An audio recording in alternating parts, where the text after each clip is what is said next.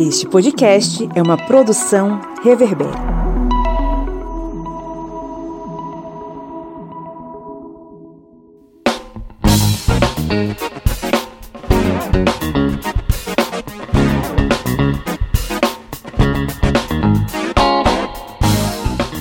Olá, ouvintes! Sejam bem-vindos e bem-vindas novamente ao podcast do Historiante, nesse, nesse, primeiro episódio da nossa mesa redonda, neste ano maravilhoso de 2022. Entramos o ano né, com novas esperanças, mas ainda no meio da pandemia de Covid-19. Eu sou o Pablo Magalhães. Estão comigo hoje aqui o senhor Felipe Bonsanto. Fala galera, bom dia, boa tarde, boa noite. Que bom voltar a falar aos ouvidinhos de vocês. Felipe Bonsanto que está curtindo um calor de quantos graus, Felipe, aí? Tá por volta de uns 27, 28 agora à noite, tá? Mas assim, 27 ó, de Minas tá batendo 33, 34 ali, ó. Olha só, eu não vou nem comentar que aqui bateu 37 ali no termômetro da praça, tá? Pelo amor de Deus, não, não tô preparado para isso. Não tô preparado. É clima caribenho, né? Estou aqui, diante de mim está a senhora Lídia Verônica. Oi, oi. Lídia Verônica que está apreciando o que aí, Lídia Verônica? Um café. Um café, muito bem, para manter aí as energias né, lá em cima. E do outro lado do rio. Eu pensei que era Pepsi. Não que Pepsi tem, tem fetos humanos que para adoçar, né, segundo Olavo de Carvalho, que o diabo tenha. E do outro lado da, do rio está esse cara que já deu um tostão da voz dele, o nosso camarada de sempre, seu Kleber Roberto. E aí, pessoal, beleza? Procurando aí onde vende Pepsi de 20 litros para beber no final de semana. Kleber encontrou o carro fúnebre do Olavo de Carvalho? É, encontrei, encontrei. Tava passando assim, o pessoal, o carro de lixo, corre!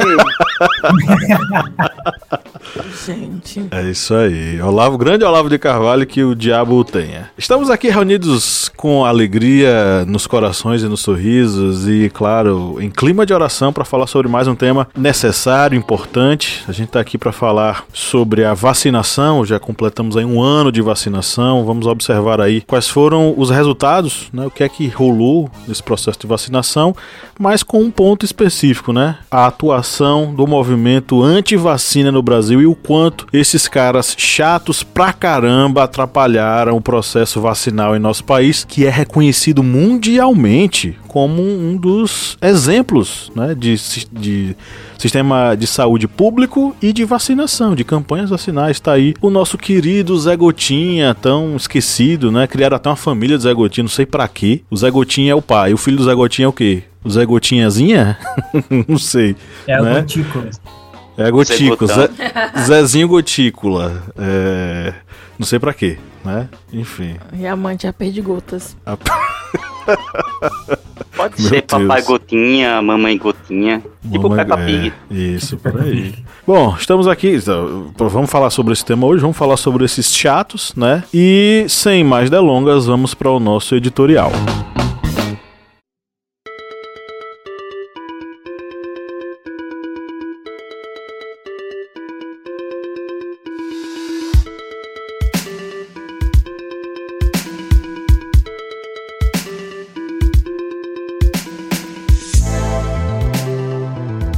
O que leva alguém a negar a realidade? De 2019 para cá, o mundo não foi assolado unicamente pelo coronavírus. Além da pandemia, uma onda negacionista alimentada pelas redes de compartilhamento na internet ventilou com a ferocidade de um furacão diversas mentiras fantasiadas de ciência para milhões de pessoas. Num levantamento feito pelo aplicativo Eu Fiscalizo da Escola Nacional de Saúde Pública da Fiocruz, entre 26 de março de 2020 e 31 de março de 2021, revelou que entre as notícias falsas sobre a Covid-19 que circulam na internet, 19,8% eram sobre as vacinas. O aplicativo, desenvolvido para que usuários notifiquem conteúdos impróprios em veículos de comunicação, mídias sociais e WhatsApp, mostrou ainda que o meio digital mais usado para a divulgação de conteúdo falso sobre as vacinas foi o Instagram, com 46%, seguido pelo WhatsApp, com 24%, Facebook, 14% e o Twitter, com 4%.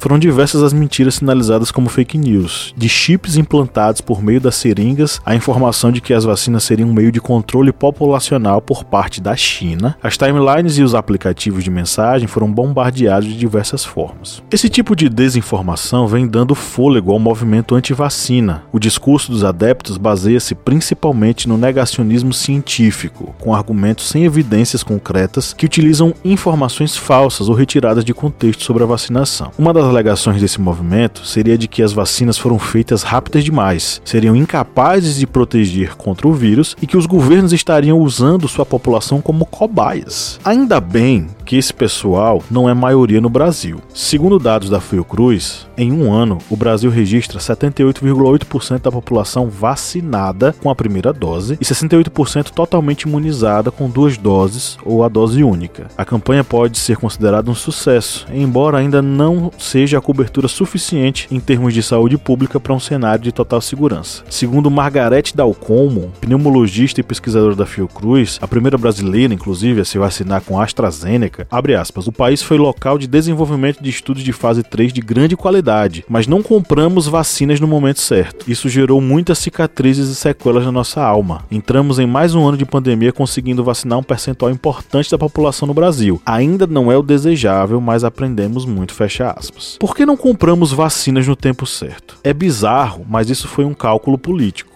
O atual presidente e seu grupo montou na estratégia de negação e morte, instituindo uma necropolítica alimentada pelo assassinato de 625 mil brasileiros. Contudo, apesar de Bolsonaro, as análises dos principais institutos científicos mostraram um impacto muito positivo na redução das internações e da mortalidade na população após a campanha de vacinação, feita a contrapelo e contrariando os interesses governamentais. De ontem para hoje, na nossa chamada para participação dos ouvintes para esse episódio, recebemos muitos comentários comentários que diziam mais ou menos o seguinte: Mas e a liberdade de não se vacinar? Vacinação obrigatória é coisa de comunista. Obrigar a se vacinar é totalitarismo. No clássico livro On Liberty, o pensador liberal John Stuart Mill, talvez o mais influente autor do liberalismo, corrente da qual eu não faço parte, mas uso propositalmente aqui no editorial, faz o seguinte questionamento: qual é, então, o limite correto para a soberania do indivíduo sobre si mesmo?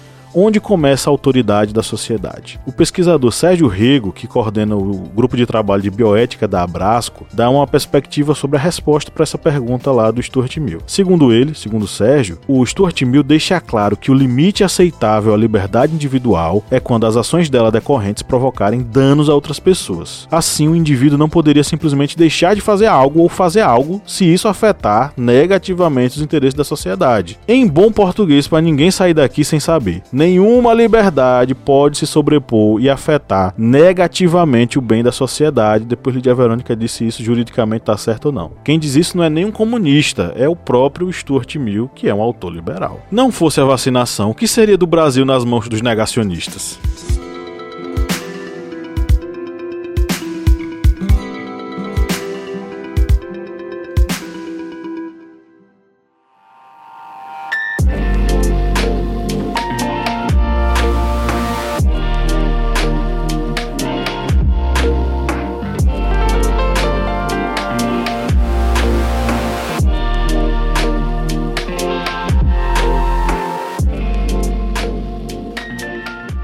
Acho que a gente já teria colapsado muito, de uma maneira muito maior do que a gente colapsou ano passado, principalmente em Manaus. Eu acho que Manaus teria se estendido a muitas outras cidades e a gente teria entrado num caos total no Brasil. Se a gente não tivesse começado, se a gente tivesse começado a vacinação antes de dezembro do ano passado, aonde a gente teve a possibilidade de começar em dezembro de 2020 e não começamos, é, a gente teria muito menos mortos, muito menos casos graves e Manaus não teria passado, não teria sido feito de laboratório como imunidade de rebanho.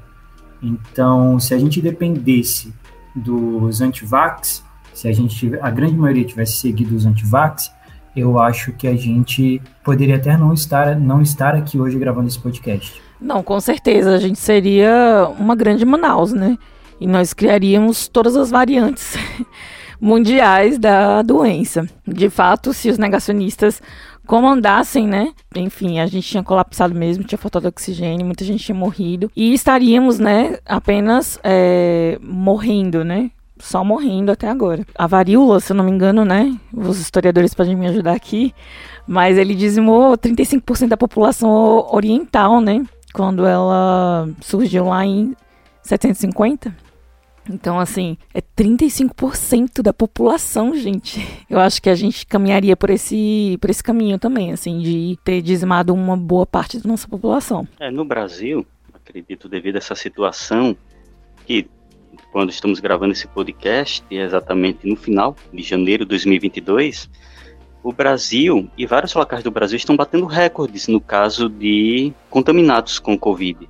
Mas a taxa de mortalidade não está atingindo aqueles picos que atingiram quando a variante gama ela se alastrou pelo Brasil, que foi a variante que causou a maior mortandade no país, que era exatamente a variante que surgiu em Manaus. Mas não vamos citar aqui a cidade, vamos deixar o, a nomenclatura gama. E quando a variante gama ela se alastrou pelo Brasil, acabou resultando naquela mortandade gigantesca que nós vimos, é, taxas médias diárias de 3 mil mortes, passando de 100 mil contaminados.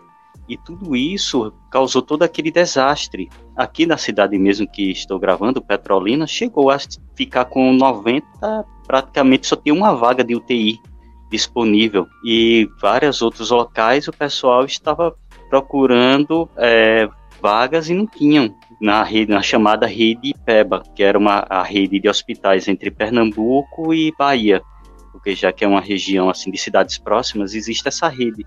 E naquela época, com a vacinação ainda engatinhando, teve todo esse colapso. E poderíamos estar vendo algo pior, porque quando estamos gravando, nós estamos batendo recordes de mortes, ou de, desculpe, batendo recordes de contaminados e a média móvel de mortes não está tendo aquela curva ascendente tão dramática. Petrolina mesmo bateu recorde de contaminados, 500 casos registrados em apenas um dia, em 24 horas. E foi registrado apenas uma morte de uma pessoa que ainda não estava dentro da faixa etária de vacinação. Ou seja, vemos que realmente a vacina ela está cumprindo com o que é desejado dela, que é proteger. Justamente, e é por, justamente por causa disso que a gente vai ver a queda né, na, nas taxas de, de internação, de, nas taxas de morte, enfim.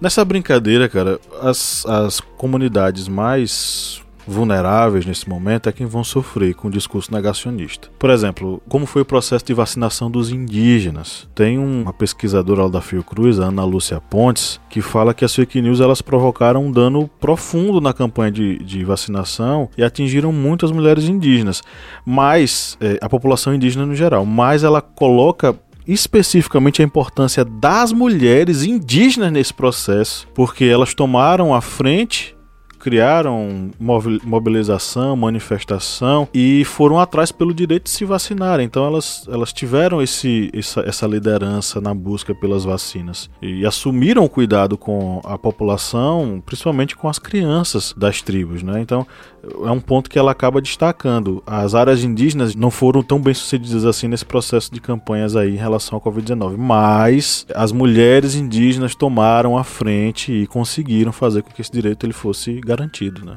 É, isso lembra até o comentário, né, que foi deixado pra gente no, no Instagram. Um comentário do professor Danilo Terra, que ele comentou que, felizmente, a população brasileira tem a vacina como parte da cultura e o SUS achou nesse sentido. Ou seja, o brasileiro ele tem um costume de vacinação. E aqui, continuando o comentário, mesmo com as tentativas de atraso por parte do desgoverno, mesmo com tanto obscurantismo e discurso de liberdade individual, esse liberdade individual ele colocou entre aspas, acima do bem-estar social, o Brasil mantém um índice de vacinação acima da Europa e Estados Unidos. Aí pega exatamente esse sentido que o Brasil tem, que o Brasil tem uma prática de vacinação constante. Ou a gente vê as propagandas dia D da vacinação, leve seu filho para atualizar a caderneta. Ou seja, tem essa costume de vacinação com crianças. E essa prática, ela acabou é, tendo, digamos, uma sendo facilitador para o adulto procurar também a vacinação. É tanto que, como dito no editorial inicial, a gente tem uma cobertura que está em crescimento. 78% com uma dose, 68% com uma dose ou a dose única da, da Janssen. Isso mostra que estamos avançando, diferente de outros países que travaram no, nas suas campanhas de vacinação. Sim, inclusive é, o Brasil, como o meme e a Pfizer também traz, né, é, o interesse da Pfizer em trazer a vacina para o Brasil, é que o Brasil é vitrine, né, de vacinação, de imunização. E a gente tem exatamente o SUS, né, que nos assessora e nos, nos mantém protegidos, porque é uma das políticas do SUS, é justamente a medicina preventiva, né, e a vacina é faz parte da prevenção. E para quem acha que o plano de vacinação é um plano, na verdade é uma lei, tá? É um programa nacional de imunização. É uma lei. E o Ministério da, da, da Saúde, ele, ele tem que definir as vacinas, inclusive em caráter obrigatório. Isso está na lei. Na lei de plano de, de Programa Nacional de Imunização. Então, assim, se você acha que o plano de, de vacinação. Plano de dominação. É um, é um plano da esquerda para dominar a população e injetar chips e lá, lá, lá. Não é. E é mais antigo do que a gente imagina, né? Porque a gente tem um ditado que diz o quê? De graça tem injeção na testa. Então, assim, é o por quê? Porque é, distri é distribuída, né? A vacina ela é distribuída gratuitamente e ela é obrigatória. Inclusive no Programa Nacional de Imunização, que é uma lei, tá? Que prevê, né, todas as, inicia as, iniciativas do Ministério da Saúde, fala sobre carteirinha de vacinação, comprovante de vacinação. Então, assim, não é algo novo. Se você tá ouvindo isso pela primeira vez ou tá achando um absurdo, você é um leigo. Você é um desinformado, né? Legalmente falando e socialmente falando, né? Porque se, se você fez, ouviu fazendo isso a vida inteira, né? Você vê as, as vacinas, tem, eu acho que a única que não é obrigatória para todo o território nacional, acho que é a da febre amarela, né? O restante todas são. Que febre amarela para locais, né, que você vai se expor ali ao ao bichinho ou ao, inseto. É, se eu não me engano, para você poder ir para o, pra, para o norte, né? Você tem que se vacinar com febre amarela. Eu sei que para a África e para alguns outros locais da Ásia você tem que ter, você tem que ter o passaporte de vacinação da febre amarela. Então assim, não é algo novo. Não é, nossa, estão inventando isso agora. Isso existe. Só que assim como muitos médicos e cientistas negacionistas, não sei porquê, né? Se é doença ou o que é, mas que tentam ir contra ou, ser. Como é que se fala? Ir contra, né? Ser do contra a, a estudos é, científicos e a metodologias também, né? No caso. Então, assim, é, que leva justamente para a população e tudo mais. Eu acho até que a gente tem um comentário, deixa eu ver se eu abro aqui. É de um do, dos comentários, inclusive, que eu acho que é resposta do, do de Kleber. É porque eu tava digitando e o Felipe tava apagando tudo que eu tava digitando. Eu sou inocente. Vou xingar muito no Twitter, vou mesmo. Exposed no Twitter. Mas enfim, essa questão do, do plano de vacinação não é um, um plano novo não é novidade para a sociedade brasileira, como o Kleber já falou aqui, né, que o Brasil tem o costume, isso, isso inclusive faz parte da nossa educação pública, né, nossa educação social, a vacinação é uma coisa inquestionável, digamos assim. Eu conheço uma pessoa na minha vida inteira que não se vacinou não tem a marquinha no braço, nunca se vacinou. E eu sempre achei aquela pessoa alienígena, né? Porque. E hoje ela ocupa uma cova. não, não, não, não. Tá viva. Inclusive, não vou nem falar o nome dela, porque no meio, meio social cristão ela é bem famosa. É Mas assim, sempre me chamou. A pessoa tá viva. É, então, sempre chamou minha atenção. uma cova ali na, no cemitério o fato dessa pessoa ser. E aí, hoje em dia, olhando, eu fico pensando, com certeza os pais dele é negacionista. Eu tô pensando aqui pelo estilo de vida dele, é, alimentação super restrita, veganismo extremo e tudo mais. Então eu tô pensando aqui, é, os pais deles são, eram negacionistas naquela época. Então, assim, eu acho que eles nem se manifestavam para poder é, não serem denunciados pro conselho tutelar, né? Mas enfim, eu conheço essa pessoa, a única pessoa no mundo que eu conheço que não foi vacinado. Mas é como o Kleber disse, né? Isso faz parte da nossa. Nosso da cultura, é uma parte da cultura. É, da nossa cultura, da nossa tradição. Inclusive, como eu falei, e vou repetir, injeção de graça até injeção na testa. Esse é um ditado brasileiro e eu me recuso a abrir mão dele porque ele é maravilhoso e realmente injeção é de graça, pode passar aí no postinho e vacinar. Até pegando esse exemplo da, que, a, que a Lídia trouxe, é, tem uma questão que quando você é criança, é, se você não, não for vacinado, se você for se matricular, se os seus pais, na verdade, né, for matricular na escola é, no prezinho alguma coisa, eles exigem a carteirinha de, de, de vacinação, ela precisa estar em dia, senão isso, é, como a Lídia falou, é até denunciado para o conselho tutelar. Então é muito estranho isso, assim, é, é uma obrigação, além de um dever, além de um dever, ah, mentira, além de um direito que, que o cidadão tem, de, de, é uma política de saúde pública, acesso à saúde, acesso à, à proteção, é um dever também. Isso é um dever que a gente tem como cidadão, porque a gente vive numa comunidade, a gente, a gente é, interage com outras pessoas, a gente não está isolado numa ilha. Então, assim, por mais que tenha a liberdade, a gente tem a liberdade de ir e vir, de escolha e pra, pra, por aí vai, a gente tem a obrigação de pensar no meio coletivo, na, na, na saúde coletiva. Eu vou até é um acordo, o famoso acordo, é, um, um acordo, social, social, né? É um acordo social. Até eu vou pegar um comentário aqui do B, arroba B Martins Pinto, o Bruninho Martins, ele comentou na nossa postagem que a revolta da vacina é liberdade de uso sobre elas. O Estado não tem o direito de influenciar no direito individual de cada um só em sociedades ditatoriais, como acontece na Distopia, de 1984, que, que é o do George Orwell. Eu acho que, assim, a minha liberdade, ela vai, é aquela coisa, a minha liberdade, ela vai até onde atinge a liberdade do indivíduo. Eu não posso tirar a vida de alguém, eu não posso roubar alguém, porque eu estou interferindo na liberdade da outra pessoa, eu estou interferindo no direito da à vida da outra pessoa. Então, a partir do momento que eu recuso me vacinar, e vamos pegar o exemplo da Covid-19, eu posso transmitir a Covid, pegar a Covid-19, não desenvolver a doença, que aconteceu, aconteceu e acontece bastante, é, mas contaminar outras pessoas e essas pessoas morrerem, que ainda não tenha vacinado por algum motivo, ou tem alguma doença, tem alguma comorbidade, alguma coisa assim, que é, que é grupo de risco. Então, assim, eu acho que nesses casos, existe uma obrigatoriedade, principalmente pelo acordo social. Você vai lidar com, lidar com outras pessoas, você não está não tá sozinho no mundo. A, um, a, Terra não é só sua. E tanto que, tanto que existe essa obrigatoriedade, como a, como a gente falou, não sei se foi ali ou se foi o Kleber que falou agora há pouco. É, se você vai para a África, foi ali, se você vai para a África, se você vai para o norte, nordeste do Brasil, você tem que ter a, carteirinha, a febre amarela, senão você não vai ou se vai fica em observação. Então, assim, a sua liberdade ela termina onde vai o, começa a liberdade do outro. Então, é isso que os negacionistas não entendem, né? É Exatamente. só a minha liberdade que ela deve ser respeitada. Exatamente. A Eneida P. Soares, que é a nossa seguidora Eneida, ela fez um comentário. É, ela estava comentando alguém, algum negacionista ali no post, e ela fala: o risco não é individual, né?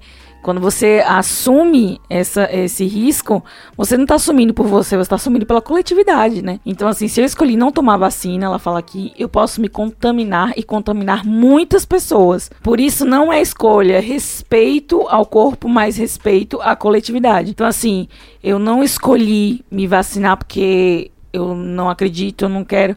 Mas assim, tem pessoas é, correndo risco por conta dessa minha escolha. Então, assim, indiretamente eu estou matando pessoas. Que era o que eu mais criticava durante a pandemia, era as pessoas estarem viajando e, enfim, se expondo outras pessoas. Chegava em casa, ai, não tive covid, tudo bem, mas quantas pessoas você matou durante esse trajeto? né? Quantas pessoas você matou durante o seu voo? Quantas pessoas você matou durante a sua ida aí no, nos rolês, né? Indo na praia indo, né, se reunindo com pessoas, até mesmo dentro de casa, né, dentro da casa dos amigos e tudo mais. Quantas pessoas você matou indiretamente? Não culposamente, não dolosamente, perdão. Quantas pessoas você não matou dolosamente? Porque você estava se expondo ao risco e, consequentemente, você estava expondo muito mais pessoas ao risco. Então, assim, você não estava fazendo uma escolha por você, você está fazendo uma escolha pelas outras pessoas, pela coletividade. É, então, e acaba não sendo a tal da liberdade que eles falam, né? Acaba sendo o egoísmo. Sim. Porque não se trata de liberdade. É, exatamente, porque a sua liberdade vai interferir na liberdade dos outros de viver, né? É, esse caso que Lídia está comentando lembra bastante o que aconteceu agora, final de semana, aqui em Pernambuco, de um rapaz contaminado com Covid com o, o exame positivo, positivado, ele foi para o estádio e entrou no estádio e fez selfie com, a, com o exame positivo e fez selfie sem máscara dentro do estádio e, e, e ironizando o bonde do Covid está aqui. Pois é, o, o, o homicídio dele foi doloso mesmo. Ele teve intenção de matar aquelas pessoas. É que nem você beber, né, e dirigir. Você tá, tá correndo risco de morrer, mas você também está colo colocando o risco da, da sociedade, é, botando a vida da sociedade em risco. Então, assim, você assume essa culpa e é um crime doloso. É, Ótimo é uma situação terrível isso daí que eu vi.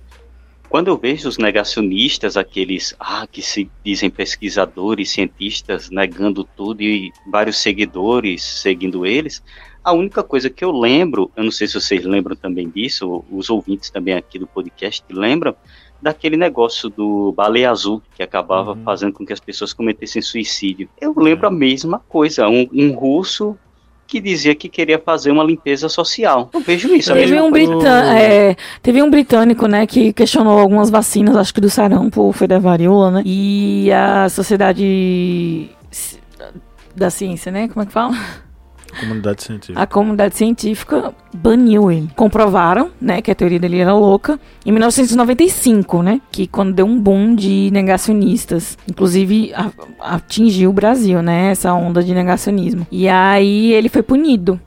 Por e porque ele foi banido da sociedade científica, justamente para aprender e para poder, é, digamos assim, como é que inibir os próximos negacionistas que tentassem confrontar a ciência por conta própria e colocando em risco a vida de muitas outras pessoas. Então, assim, eu acho que nesse momento a gente poderia considerar isso também para as pessoas que, nesse caso, como o Kleber falou, está positivado, tem consciência, vai desprotegido e acaba, enfim, né, matando pessoas, influenciando e levando doença, né, de, de casa para fora.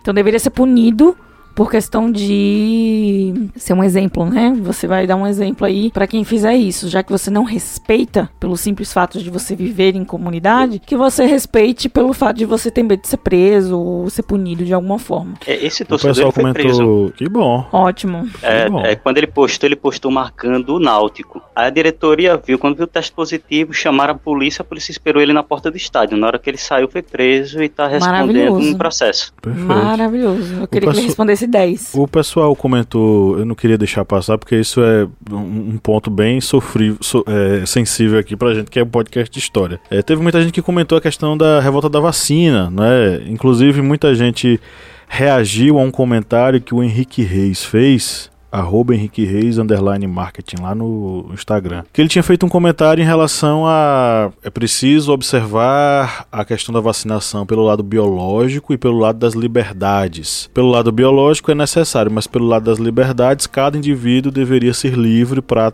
receber a vacina ou não, e ele cita o caso da revolta da vacina.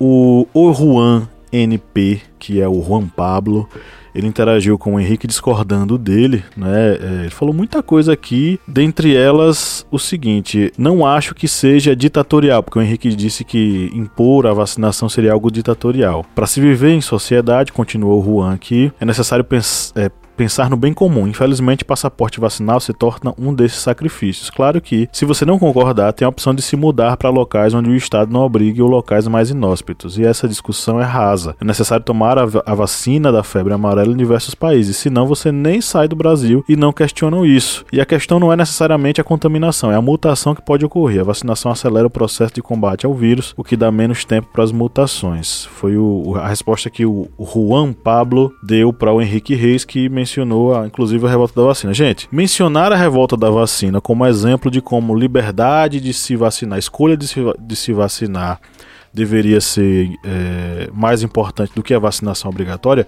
é um grande erro. A revolta da vacina, ela aconteceu no nosso país no início do século XX. O Oswaldo Cruz ele foi responsável por uma política de saúde pública voltada para a erradicação de uma série de arboviroses, inclusive a, a febre amarela. Para tal, ele, enfim, recebeu a ordem do presidente e é, instaurou, juntamente com a, o, o, apoio político né, a aprovação dos, dos deputados, a vacinação obrigatória. Então, naquele momento, não existia essa ideia de vacinação obrigatória. As pessoas não estavam educadas para tal, e aí aconteceu a revolta da vacina porque os caras chegavam nas, nas casas e tinham que vacinar, inclusive as mulheres. E aí pegava nas mulheres no braço. Então, naquela época, levantar a camisa, a manga da, de um braço de uma mulher era uma coisa extremamente erótica e se você fizesse isso sem o consentimento da mulher, isso era algo feio, isso era algo reprovável. Então, é, teve uma questão das, dos costumes da época. Então, a revolta da vacina não é um exemplo de como as liberdades individuais elas deveriam ser respeitadas, mas como a educação em saúde é necessária para fazer com que as pessoas entendam que se vacinar é algo importante, é algo necessário. E de fato, Oswaldo Cruz conseguiu fazer. Ele conseguiu fazer essa, essa, esse processo de vacinação. Mas ele só conseguiu erradicar, é, promover a erradicação dessas doenças a partir do momento em que todas as pessoas tinham sido vacinadas. E o mesmo se aplica à Covid, gente. Não é uma questão de liberdade individual. E você toma pelos dados. Tem um pesquisador da Fiocruz chamado Daniel Vilela, ele coordena o programa de computação científica lá da instituição. E ele comprovou na pesquisa dele o benefício da vacinação contra o vírus na prevenção de óbitos, né, de casos graves e de óbitos. Então ele faz uma análise ali de adultos com, com esquema completo de vacinação, de, de imunização, e aí ele vê que os casos graves e os óbitos, né, ele, eles foram prevenidos em até 90%. Então, é, por mais que uma vacina possa ter efeitos colaterais em 0,00001% da população, é, é, é um risco válido a se correr, já que você pode garantir que 90% das pessoas escape do óbito ou dos casos mais pesados, né? Então, é, os caras meio que não têm noção das coisas. É, e usar a revolta da vacina ainda tem o seguinte: a questão da vacina foi aquela gota d'água no barril já transbordando, porque naquele período o Rio de Janeiro já sofria com uma série de problemas sociais. Estava tendo a demolição dos casarões e dos cortiços é, para alargar as avenidas da cidade e dar um tom parisiense para o Rio de Janeiro mas isso estava jogando as populações mais carentes para os morros e para as, a margem da cidade, marginalizando a população mais carente havia problemas de ordem econômica, havia outros problemas também de estrutura social, ou seja, era um, barril de pólvora imenso. E a questão da vacinação só foi aquela gota d'água que fez o barril transbordar. E é tanto que nas campanhas de vacinação seguintes não teve mais nenhuma revolta, não teve mais nenhum estupim de, de protesto, porque naquele exato momento estava tendo um acúmulo muito grande de outros problemas sociais que fez com que ocorresse a revolta da vacina. E utilizar isso, como bem dito por Pablo, como argumento para a defesa de liberdade, é algo que, digamos, chega à beira do, da má fé e utilizar um fato histórico sem conhecimento do que foi o fato histórico para defender uma e defender ideias é, sem sentido.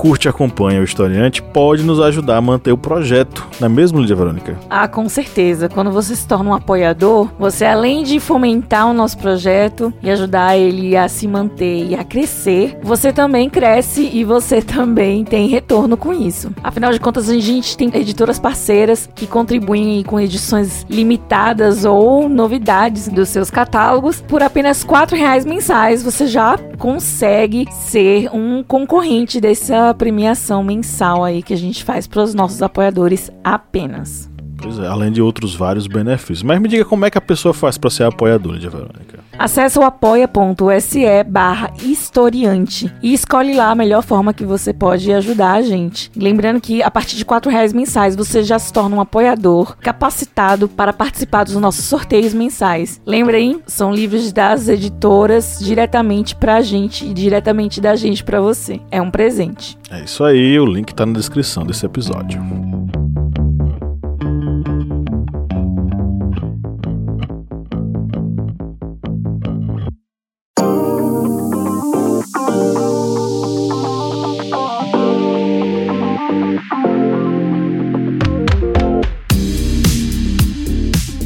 Até pegando um pouco essa questão que o, que o Pablo falou agora há pouco, de reação, qualquer vacina que a pessoa toma, ela está sujeita a algum tipo de reação. É, uma, é até uma forma da, da do, não entendo os termos, se, né, se alguém, se tiver algum médico ouvindo a gente, pode comentar lá na, na, na postagem depois. Ah, várias vacinas que a gente toma tem, tem alguma reação. A BCG, quando você toma, ela deixa uma marca no seu, no seu braço você tem um pouquinho de febre, você tem alguma reação ali, alguma coisa. Isso é normal, isso mostra que seu corpo está reagindo àquilo e está tá, tá desenvolvendo anticorpos. A gente, com a, com a Pfizer, todo mundo teve dor no braço, a AstraZeneca apresentou reação em algumas pessoas, mas isso faz parte, isso não, não, não quer dizer que a vacina não funciona. E tem aquela coisa, ah, a pessoa estava se vacinando, mas ainda está pegando Covid pega muito, dá para a gente argumentar muito a questão do que o Kleber falou no começo. A, a gente está batendo recordes de, de contaminação agora, mas em comparação à morte, a gente está muito baixo. Está uma despropor, tá desproporcional a comparação com, com o que a gente tinha ano passado. Nesse mesmo período de janeiro do ano passado, a gente estava batendo 3 mil, 4 mil mortes por dia, com 50 mil casos novos. Hoje está o inverso, a gente está batendo 150, 200 mil casos por dia, com 300 mortes diárias. Então mostra o sucesso da vacina, mostra como ela é eficaz, o que, que ela tem trazido de bom para a gente, para a nossa sociedade. Justamente. Tem uma fala aqui do nosso apoiador Reinaldo Coelho, um grande abraço, Reinaldo. Ele fala o seguinte: fico me questionando sobre qual é o real propósito diante do negacionismo das vacinas. A diminuição da adesão às campanhas de vacinação no Brasil vem ganhando corpo gradativamente. Hoje já temos números alarmantes de acréscimo de casos de sarampo, que coincide com a diminuição da aplicação de doses. Foi dado alerta sobre a possibilidade de recrudescência de casos de poliomielite. Os casos de estatísticas de Covid estão aí para comprovar. Essa disputa não é pela verdade, nega-se o que está diante dos olhos. Percebemos que é uma briga ideol... percebemos que é uma briga, ideológica onde mesmo sem saber os desinformados propagam ideias eugênicas. É sabido que as camadas da população mais carentes são mais afetadas quando têm menos recursos, com acesso ao hospital, possibilidade de trabalhar em home office ou ensino à distância. O governo atualmente não proporciona estratégia de vacinação eficaz, atrasa a compra, boicota calendário e distribuição, enfim, caótico. E o que ele falou é interessante porque nos remete ao seguinte, gente, tá tem doença voltando aí que já, a gente já tinha erradicado. Por exemplo, a poliomielite. Vocês já ouviram falar de, de crianças é, vítimas de poliomielite no Brasil nos últimos anos? Você tem notícias disso? É a famosa não, paralisia não. infantil. Não, não. Eu não, conheci uma pessoa que teve, mas isso aí há uns 50 anos atrás, que teve poliomielite. Aí tem uma deficiência nas pernas. Mas foi contaminado a como eu disse, cinco décadas atrás. E a polio ela foi erradicada no Brasil, acho que já tem mais de 30 anos. Isso graças a campanhas vac... de vacinação. E a vacina da polio nem é a agulha, né? É o, a, a, gotinha. A, a gotinha que coloca na boca. É, a gotinha. Meus filhos mesmo tomaram de, de gotinha. tava com medo. Não, essa daí é gotinha. Inclusive, até Lídia falou sobre a vacina da febre amarela. Aqui em Petrolina não tem casos de febre amarela. E mesmo assim, somos vacinados para febre amarela. Caso ocorra casos aqui, a gente já está protegido. A gente foi pro posto para tomar uma delas e perguntou: tem a da febre também? Tem.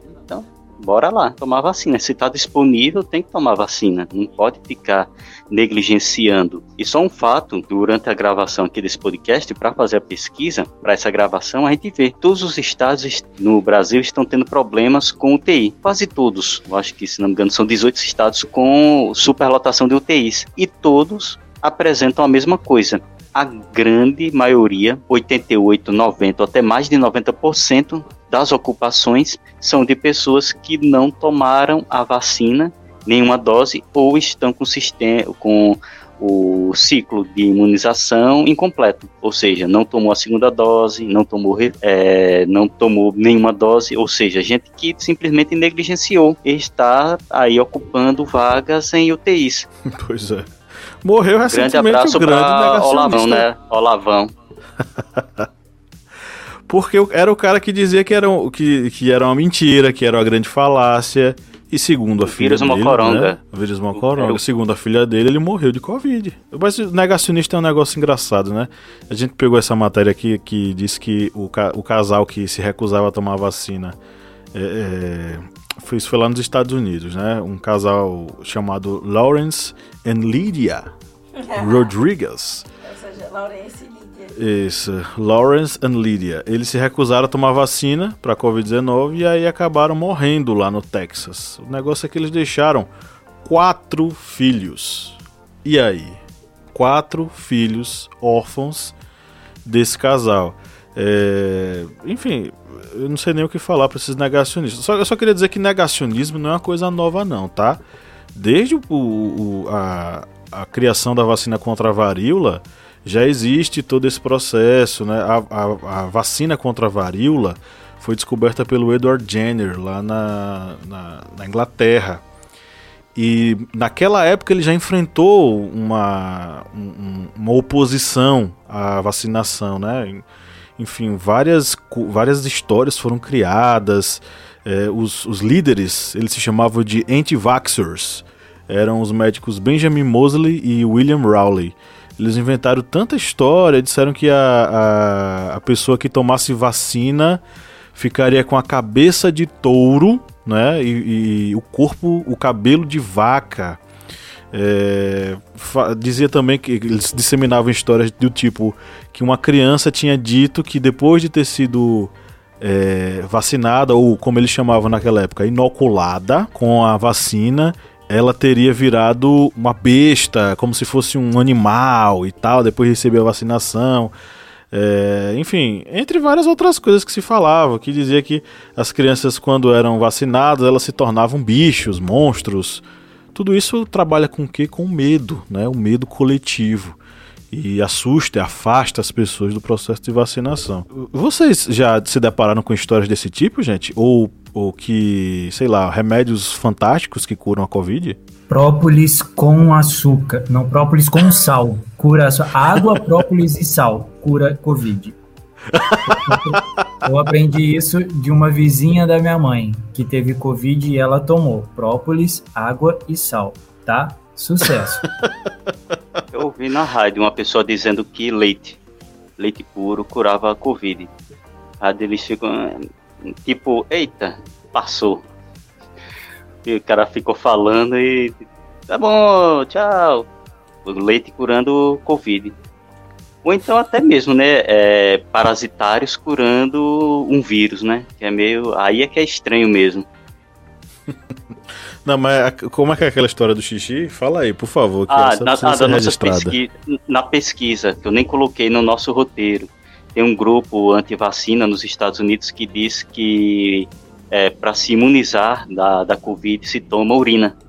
Você toma urina e vai estar imunizado contra a Covid. É, é, Mas é na hora ou depois? Tem que gelar? Tem que ferver? É, é, é, o cara não explicou como é que é o processo de, digamos, de incubação desse xixi. Tem que saber é, direitinho se é in natura ou se pode colocar um gelo e limão. E tudo, meu Deus, gelo e limão. E tudo isso porque a pessoa não quer se vacinar, minha gente, pelo amor de Deus, tá?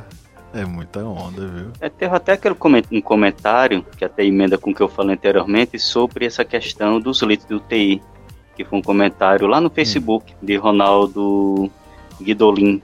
Ele comentou: quanto mais antivacinas, menos antivacinas. Vida ocupação de leitos, UTIs e número de mortes. 90% sem vacina ou com ciclo de vacinação incompleto. Este movimento antivacina é ideológico e é apoiado pelo governo federal. Aí o comentário de Ronaldo Guidolin. Infelizmente é uma realidade.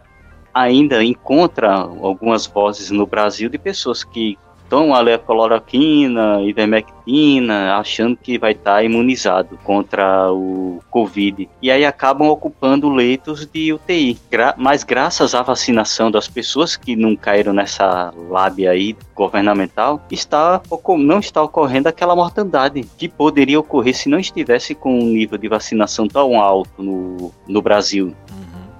E tem até é... uma questão, eu não sei na, na, nas cidades de vocês, né? Mas eu acredito que sim, pelo jeito que as coisas estão. O Covid tá batendo aqui na porta, tá do meu lado aqui, batendo na porta do, da, da, da minha sala, da minha casa, porque tá todo mundo com Covid. Semana passada não teve uma pessoa, não teve um dia que eu não recebi a notícia de algum amigo, de algum conhecido com Covid. Hoje, inclusive, eu recebi a notícia de uma prima.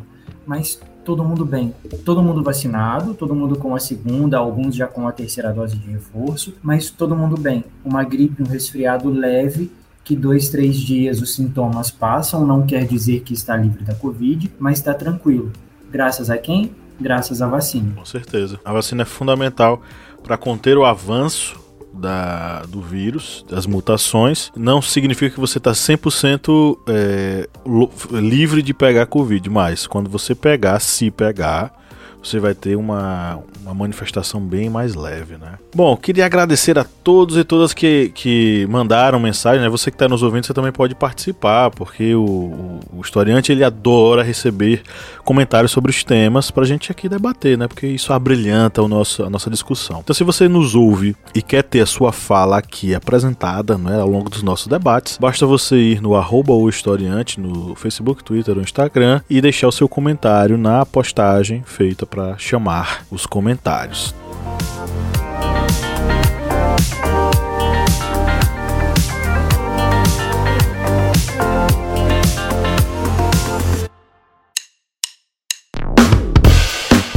Você que é nosso ouvinte, nossa ouvinte, que acompanha esse podcast a cada semana e adora ouvir a gente conversar aqui sobre esses vários assuntos né, que a gente aborda, que tal a gente fortalecer os nossos laços de amizade. É simples demais e nem precisa pausar o episódio, né, seu Kleber? Isso mesmo, pessoal. Se você estiver ouvindo no Spotify ou no Apple Podcasts, você pode ir nesse agregador, qualquer um dos dois, e dar cinco estrelas. É simples, fácil e você vai estar auxiliando do historiante, porque isso vai auxiliar a aumentar o número de ouvintes desse maravilhoso podcast.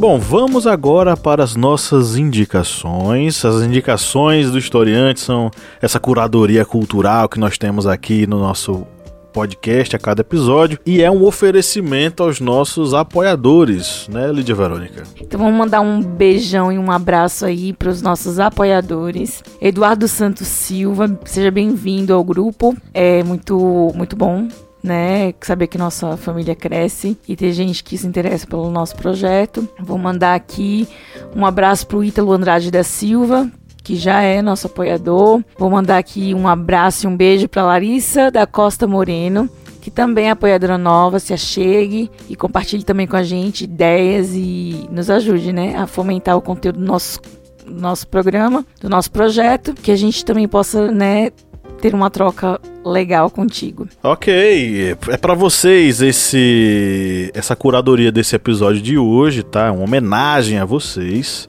Não homenagem, tá, gente? Homenagem. Homenagem, isso mesmo. Uma homenagem a vocês, tá? Homenagem.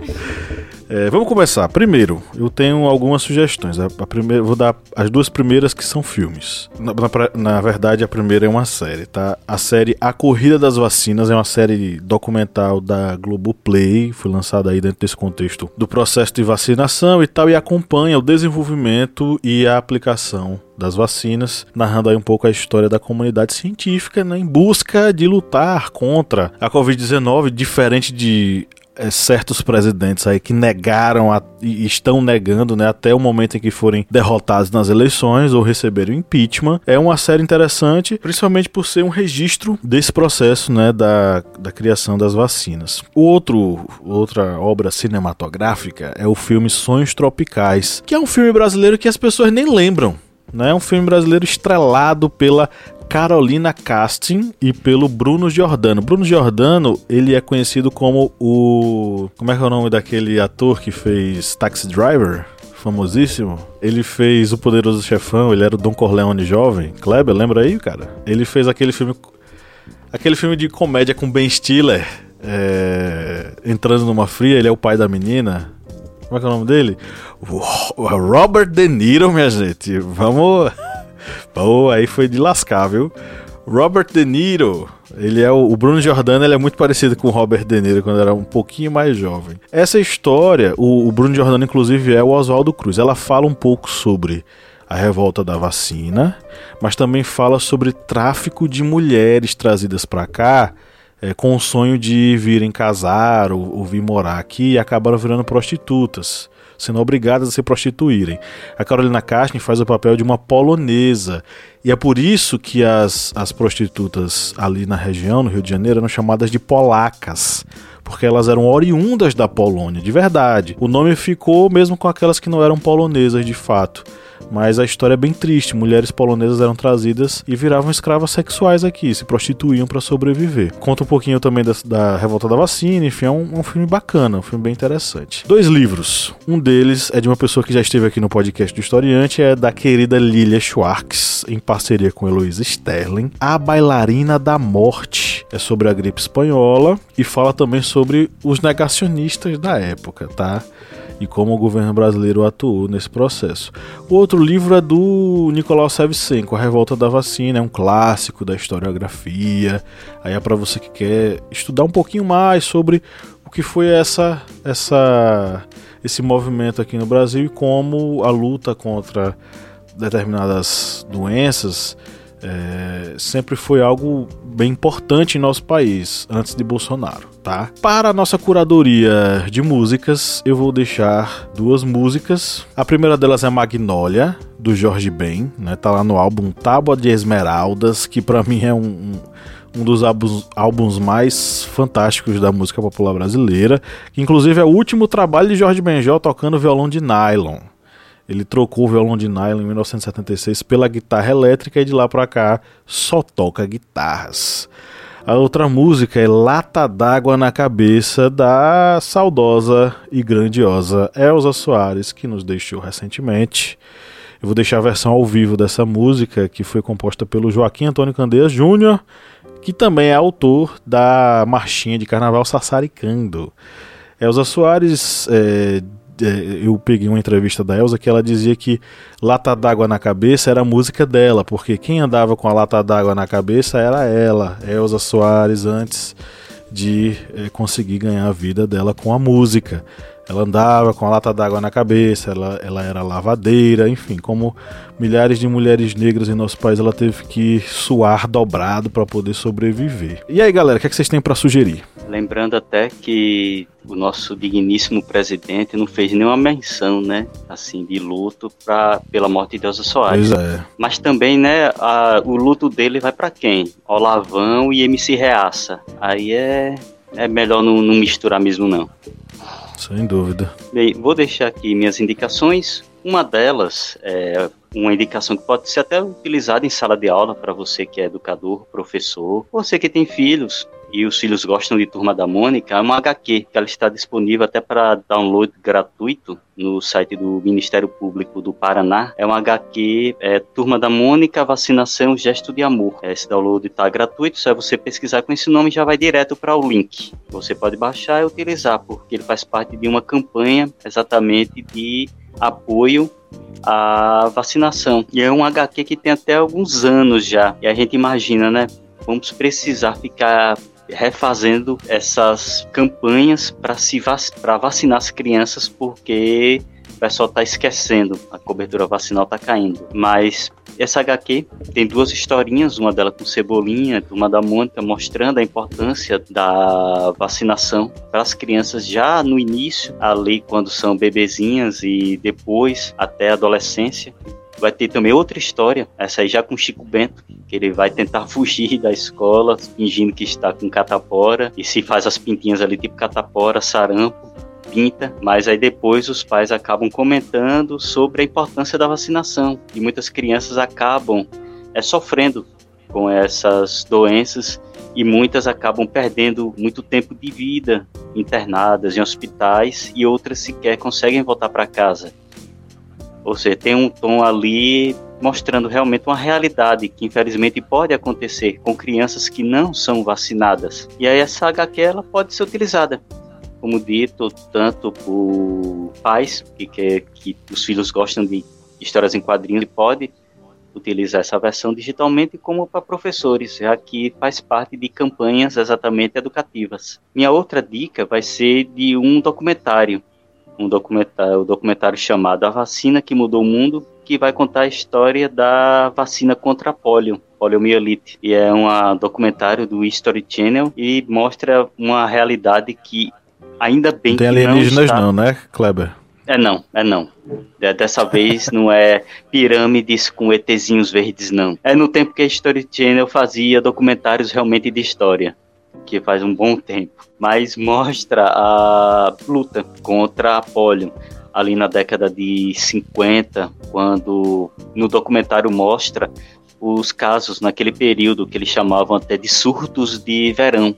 Que era exatamente o período de verão em que as crianças acabavam tendo contato maior ali com piscinas tal, e tinha surtos que lembram bastante o que ocorre atualmente com o Covid, porque se comentava nos noticiários e nos jornais é, tantos casos de pólio por dia, foi noticia, é, foi constatado tantos milhares de casos nesse mês de pólio, e chegava a ter mais de 50 mil casos, e muitas dessas crianças acabavam morrendo. E tem até cenas assim que são mais pesadas, que mostram as crianças sendo colocadas nos chamados é, pulmões de aço, que eram grandes máquinas que acabavam servindo como uma espécie, digamos, de pulmão mesmo artificial. Mas só que eles faziam uma redução e aumento de pressão para que a própria estrutura do tórax ele conseguisse é, respirar. Porque a, a, paralisia infantil, a poliomielite, acabava muitas vezes afetando até as musculaturas ali pulmonares do tórax e a criança acabava tendo que viver muito tempo ali com esses pulmões. E aí vem o drama de muitas que morriam sufocadas porque perdiam a força até da musculatura para conseguir é, engolir saliva. E mostra a corrida de dois pesquisadores que foram muito importantes, é, Jonas Salk e Albert Sabin, na que eles conseguiram desenvolver as vacinas. É, Jonas Salk desenvolveu a primeira, que ela conseguia combater as três variantes de pólio mas era tipo o que ocorria com algumas doenças que poderiam ainda passar por ela. A pessoa poderia se contaminar e sair contaminando outras pessoas que ainda não foram vacinadas. E aí Albert Sabin ele conseguiu desenvolver a gotinha. Essa vacina que nós tomamos é a vacina de Albert Sabin, que ela tanto conseguia evitar os casos de Covid, como também criava literalmente uma barreira. A pessoa não se contaminava e não contaminava outras pessoas. E um caso interessante é que Albert Sabin, ele não requereu os direitos autorais pela vacina, ele botou, digamos, em domínio público para qualquer laboratório, qualquer país produzir suas vacinas, porque ele disse que era algo tão importante para a sociedade, para o mundo, que não poderia ser dominado por apenas uma pessoa. E aí ele é, abdicou dos direitos sobre a produção dessa vacina da polio, que é a que o Brasil utiliza, a vacina das gotinhas. E como música, vou deixar aqui duas músicas, uma de Neil Young, que nesse dia da, que estamos gravando, é, o Spotify retirou todas as músicas de Neil Young da, do seu catálogo, porque ele entrou numa briga contra o Spotify que deixou os podcasts de Joey Rogan que é um negacionista, um cara tipo é, uns podcasts que tem aqui no Brasil que acabam dando voz para negacionistas, antivax. E a gente sabe que infelizmente tem uma luta de Niang que é uma luta que é inglória e porque esse cara, John Hogan, ele acaba levando milhões de players para o Spotify e eles não vão tirar ele. Mas só que é a luta de Young, que foi um sobrevivente da, da polio, poliomielite, ele sobreviveu a um dos surtos de polio dos Estados Unidos, e o filho dele tem paralisia cerebral, e ele achou absurdo um podcast ter, é, abrir espaço para antivacinas, para negacionistas.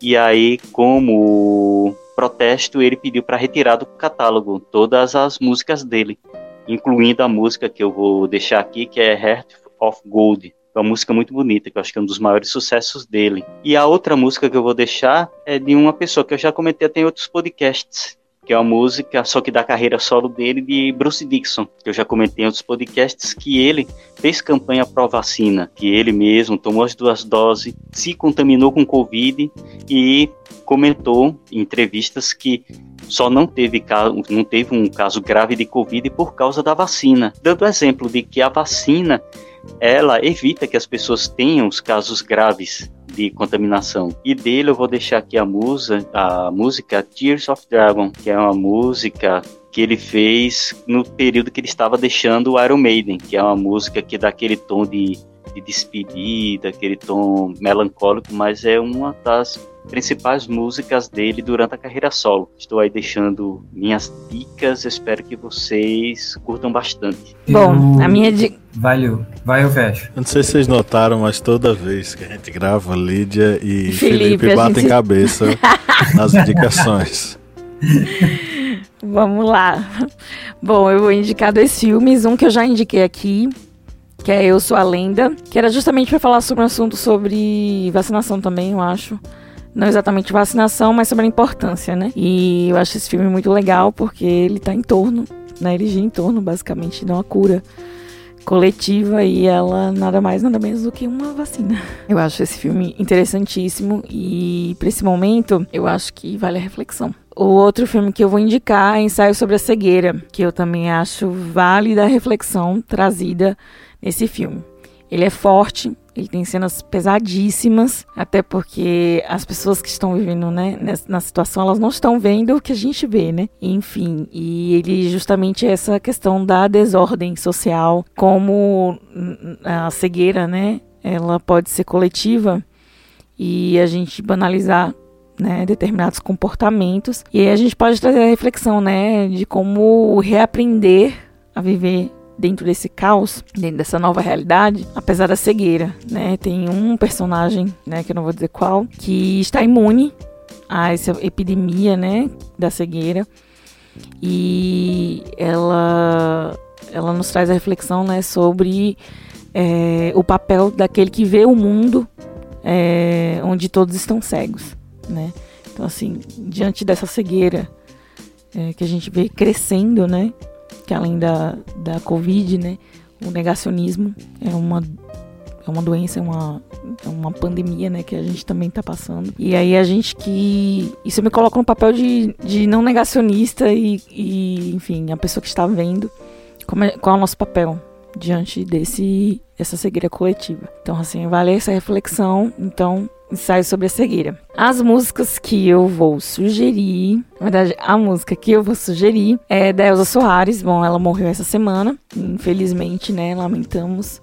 Mas é, em vida ela pôde desfrutar de alguns reconhecimentos públicos, né? Sobre a sua existência, sobre a sua luta e sobre a sua arte. Ela é a voz do século, né? Então, Elza Soares com a música Canto de Ossanha, que é uma música que eu gosto bastante, que é de. Como é o nome dele, gente? É, meu amor. Canto de Ossanha. Gente, calma. Às vezes é o Rich. Embora do Brasil. Enfim, Elis, é, Elisa, Elza Soares, Canto de Ossanha, é uma música muito bonita e, obviamente, né, ela arrasa. É, é uma homenagem que eu faço, uma, uma despedida, né, pela existência dessa mulher forte e inspiradora. Não só para mim, quan- enquanto mulher, mas todas as mulheres pretas que, enfim, ela deu força e coragem. Se não me engano, Canto de Ossanha é Baden Powell, não? É de quem? Baden Powell. Não, é. Ai, tô com a palavra, o nome dele aqui da puta da língua, eu não consigo falar. Deve ser o. Ele, é, ele compõe, gente. Vinícius de Moraes? Vinícius de Moraes. Mas um, Aquele cara calvo, eu só lembrei da, do Paulo Maluf. Vinícius de Moraes. Que eu gosto muito dele.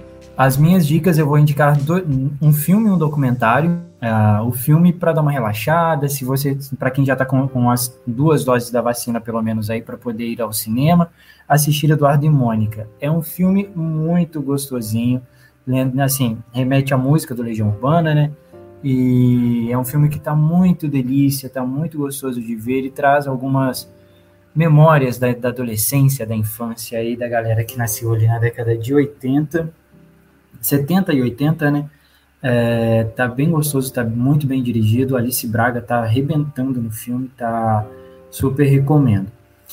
Vou recomendar também um documentário que estreou há pouco tempo na, na HBO chamado Four Hours at the Capitol, Capitol que no português são quatro horas é, no Capitólio, que conta a história, que entrevista algumas pessoas que participaram ali do, do, do- da invasão, né?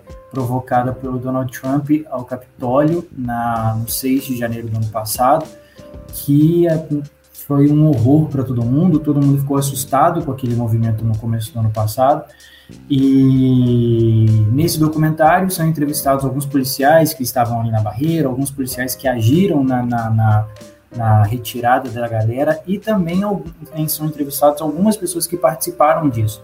Eu acho que assusta muito por conta de tantas pessoas fanáticas, né? Eu acho que é isso, fanáticas ao, ao governo do Donald Trump e a necessidade, a, a, a fanáticas ao fascismo também. É assustador como, como até o depoimento de um dos entrevistados que estava à frente de uma da, da, da, da turma que invadiu o Capitólio, ele falando que ele fazia aquilo pelo Donald Trump, pela América limpa, pela América livre novamente. Não sei livre de quê, né? Mas enfim, é o que, que ele queria libertar ali. Mas é bem interessante, tá na HBO Go esse documentário aí. Uma hora e meia, uma hora e vinte mais ou menos, dá pra assistir. É bem gostoso, bem interessante. E de música eu vou indicar também Eduardo e Mônica, do Legião Urbana. É uma música que eu ouvi bastante de semana passada para cá, quando eu assisti o filme. E também para homenagear a. a Quem um dia irá dizer, hein? Oi? Quem um dia irá dizer que não existe razão nas coisas feitas pelo coração? E quem irá dizer que não existe razão? É, E também para homenagear aí a, a voz do século, a voz do milênio, né? Elza Soares, eu vou indicar a música Mulher do Fim do Mundo, que é foi uma das músicas dela que mais me marcou, é, que eu acho muito forte, eu acho que mostra muito a potência de Elza Soares. É, essa música é maravilhosa, eu gosto bastante. Então fica aí, Mulher do Fim do Mundo, da Elza Soares. É isso aí, então. Agora que você recebeu essa curadoria gostosa, cultural, você vai passar o final de semana ainda mais né, é, sabido, porque tem muita coisa boa aí pra você aprender, desfrutar, curtir nesse fim de semana. Eu acho que você tá ouvindo a gente no sábado, né, ou no domingo, não sei, enfim. Espero que o seu fim de semana seja gostoso, tranquilo, de paz, de tranquilidade e, claro, com duas vacinas pelo menos no braço. Nós ficamos por aqui. Um grande abraço e no 3 vamos dar nosso tchau coletivo. Um, dois, três. Tchau. Tchau. Bourbon Pérez.